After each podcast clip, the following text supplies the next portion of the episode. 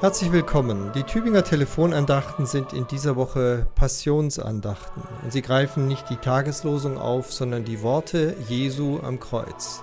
Es spricht zu Ihnen Pfarrer Peter Rostan aus Gomaringen. Eines ist klar, wenn wir auf das Kreuz von Golgatha schauen. Das eigentliche Geheimnis dieses Geschehens liegt nicht in dem, was damals hörbar oder sichtbar war nicht in den Hammerschlägen der Soldaten, nicht in den Schmerzensschreien der Gekreuzigten, auch nicht in den höhnischen Beschimpfungen der gaffenden Menschenmenge. Nein, das eigentliche Geheimnis ist unsichtbar und unhörbar, aber genauso wirklich, genauso real. Ich meine nämlich die Dimension Gottes, die himmlische Wirklichkeit, die eben in jenem Geschehen die ganze Zeit mit drin war.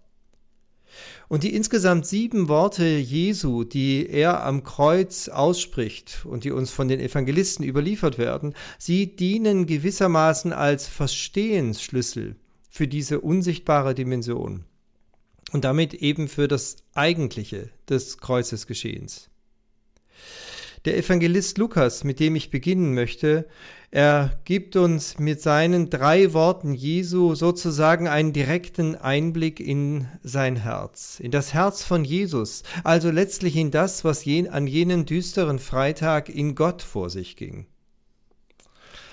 Und er spricht zunächst den Satz aus, Vater, vergib ihnen, denn sie wissen nicht, was sie tun. Ich habe keine Ahnung, wie viele das damals überhaupt gehört haben. Jesus hat das sicher nur leise ausgesprochen, nicht nur weil er gar nicht mehr laut reden konnte am Kreuz, sondern auch weil er diesen Satz genauso wie seinen letzten Satz ja betete. Wir werden hier Zeuge von einem Gespräch zwischen dem Sohn und dem Vater, ja zwischen dem menschgewordenen Gott und dem allmächtigen Schöpfer. Und das geschieht ganz im Einklang mit dem Vater. Sie wissen nicht, was sie tun. Vater, vergib ihnen. Jesus ist damit so ganz anders als die damaligen jüdischen Helden, die zu Märtyrern wurden. Von ihnen sind eine ganze Reihe Gebete überliefert, wo sie im Sterben ihre Feinde eben nicht der Gnade, sondern dem Gericht Gottes anbefehlen.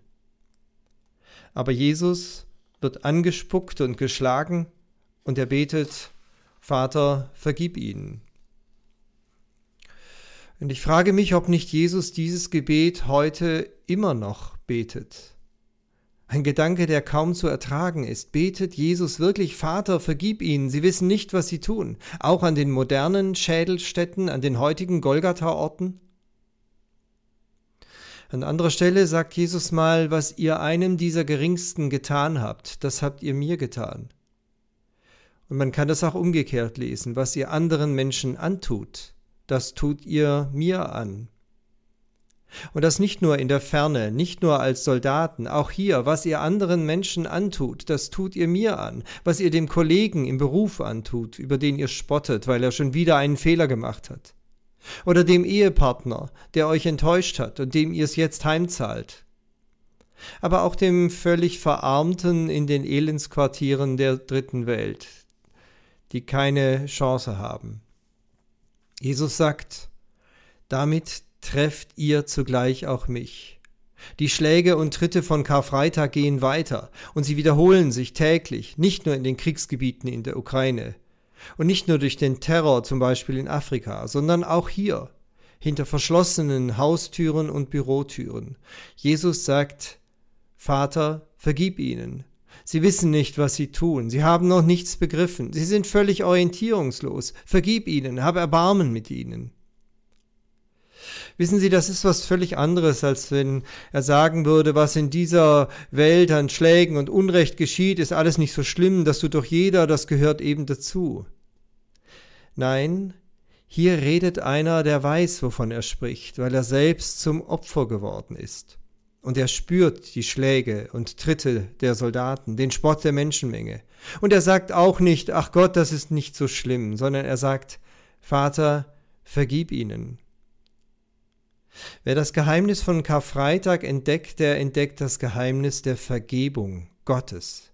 Und das ist keine leichtfertige Angelegenheit.